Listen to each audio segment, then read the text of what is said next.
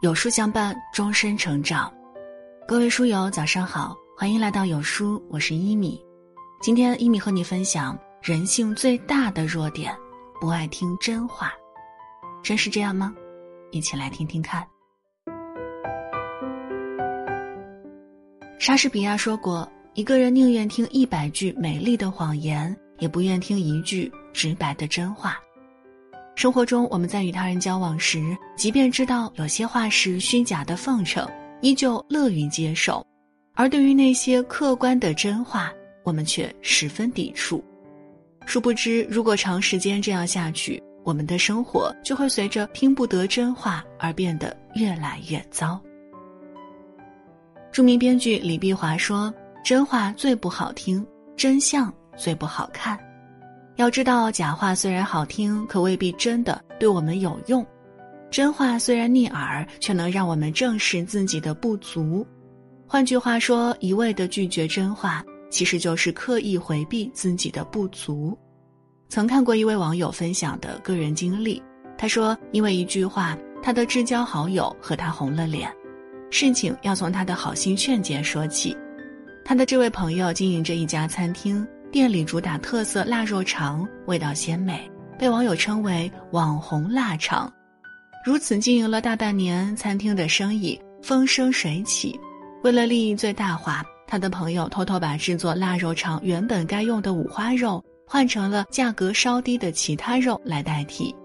一次，他拉着几位同事过来品尝，同事们边吃边说：“网红也就这样，味道确实不错，但是肉……”吃着挺柴，他尝过之后发现味道与原先自己吃过的稍有不同，虽说没有太大影响，但他还是担心朋友因为这个把辛苦积攒了半年的口碑搞砸。于是当天晚上，他给朋友打了个电话，问道：“怎么感觉最近店里的肉肠口感有点变化？”朋友听后糊弄说：“哎，没有的事儿，你别看我赚钱了不舒服，瞎挑刺儿哈，我这忙着呢。”改天我们见面聊。没等他回话，电话就挂断了。隔天，两人相约一起吃饭，他又好心的向朋友提到了肉肠的问题，说道：“肉肠现在的味道比前段时间差了些，你不是换了什么材料吧？可别因为这个砸了招牌啊！”朋友听后脸立即沉了下来，皱着眉反驳道：“你瞎说什么？不好吃怎么能有那么多人买？”我用你教我做生意吗？从那时开始，两个人的关系因为他的一句好心提醒淡了许多。北宋大理学家周敦颐曾感慨：“今人有过，不喜人归，如讳疾而忌医，宁灭其身而无物也。”其实，很多人并非真的不爱听真话，而是不敢直视自己的不足，于是刻意回避。好话人人都爱听，但唯有真话。才能告诉我们应该矫正哪些不足。演员贝蒂曾说：“大家都不听谎言，说谎的人也就绝迹了。就像如果我们不听真话，那些敢于讲真话的朋友也会逐渐离我们而去，取而代之的是一群爱讲假话的人围绕在我们身边。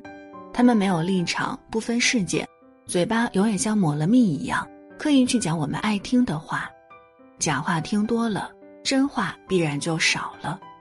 表妹王云曾向我吐槽过，她的爸爸身边全是一群阿谀奉承的朋友。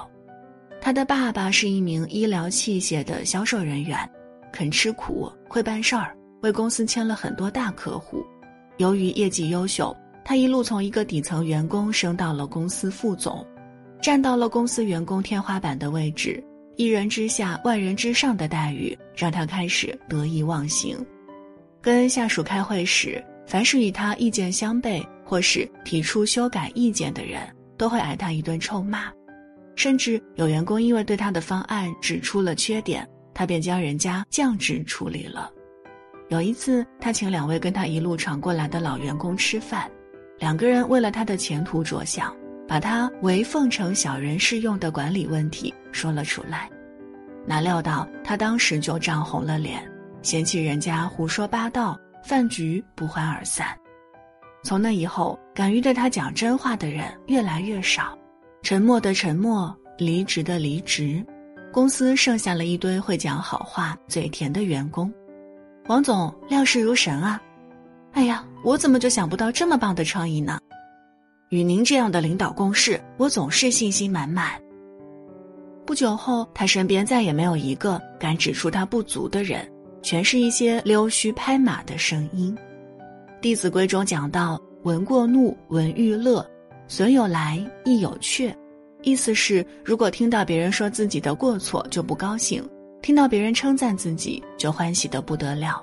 很快，那些专说好听话的、替你掩饰过失的朋友会来接近你，而真正的益友会远离你。捧场附和的虚情假意，永远抵不过那些直言不讳的真心实意。人若始终听不得真话，那些对你讲真话的人必然会逐渐离去，留下的则全部是爱讲假话的人。记得哲学家培根说过：“能够听到别人给自己讲实话，使自己少走或不走弯路，少犯错误或不犯大的错误，这实在是福气和造化。”忠言逆耳，能救人矣。那些敢于直言相告我们不足的人，最值得珍惜。耕柱是一代宗师墨子的得意门生，他虽是爱徒，却总是受到墨子的责骂。有一次，墨子因为他骄傲自满，再次当众责备了他。他不满地问道：“我难道没有比别人好的地方吗？为什么偏偏总是责骂我？”墨子听后没有直面回答，反问他。假如我要上太行山，用一匹好马或一头好牛来驾车，你是要鞭策马，还是要鞭策牛呢？我当然要鞭策好马，他回答。墨子又问：“为什么要鞭策好马，而不去鞭策那头牛呢？”耕柱接着回道：“好马才值得鞭策。”墨子微微一笑说：“我也认为你值得鞭策，所以才对你更加严厉。”指出你的不足，耕柱听后心里豁然明朗，从此不再拒绝任何真话。也正是因此，他成了战国时期著名的思想家。要知道，那些看得起你、对你好的人，才会冒着被你呵斥的风险跟你讲真话。正如那句话所说：“真正为你好的人都敢于对你讲真话，不管那话多么尖锐。真话虽然难听，却可以善我。”那些直言劝告、阻止我们犯错的人，点明了我们的不足，为我们分析利弊，他们才是我们真正的贵人。德国诗人海涅曾说：“生命不可能从谎言中开出灿烂的鲜花。”要知道，长期听不到真话时，我们的成长势必因为谎言止步不前，甚至倒退；而当我们听得到真话，又听得进真话时，人生才会向前。新中国成立前，京剧大家梅兰芳在戏院表演沙溪时，台下一片叫好，喝彩声不绝于耳。唯有一位老人摇头摆脑地喊着：“不好，不好！”表演刚一结束，梅兰芳来不及卸妆，就匆忙跑到台下去寻找那位摇头的老人。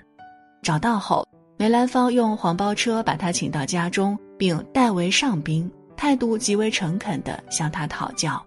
说无孬者是无师也，先生言我不好，必有高见，请不吝赐教。学生决心亡羊补牢。老人见他这么有名气的角儿，能够这样诚心的向自己讨教，便说：“上楼与下楼之台步，按梨园规定，应是上七下八。博士为何八上八下？”梅兰芳听完恍然大悟，连声称谢。自此。梅兰芳凡是在当地演出，都必定请这位老人来看戏，让老人看看自己是否仍有不足。这是梅兰芳不自负、不狭隘，听得进真话，造就了他在京剧界的造诣，成为了一代名家。明朝陈继儒曾讲过：“能受善言，如世人求利，寸金珠垒，自成富翁。”真话犹如明镜，它能时刻提醒着我们仍有哪些不足之处。一旦我们打开心门，试着迎接他人传递过来的真实反馈，难以接受就只是一时的。我们的思想会随着撞击而不断扩容，我们的人生会随着听得进、改得了而逐渐变好。优秀的人生不仅要听真话，更要多听真话。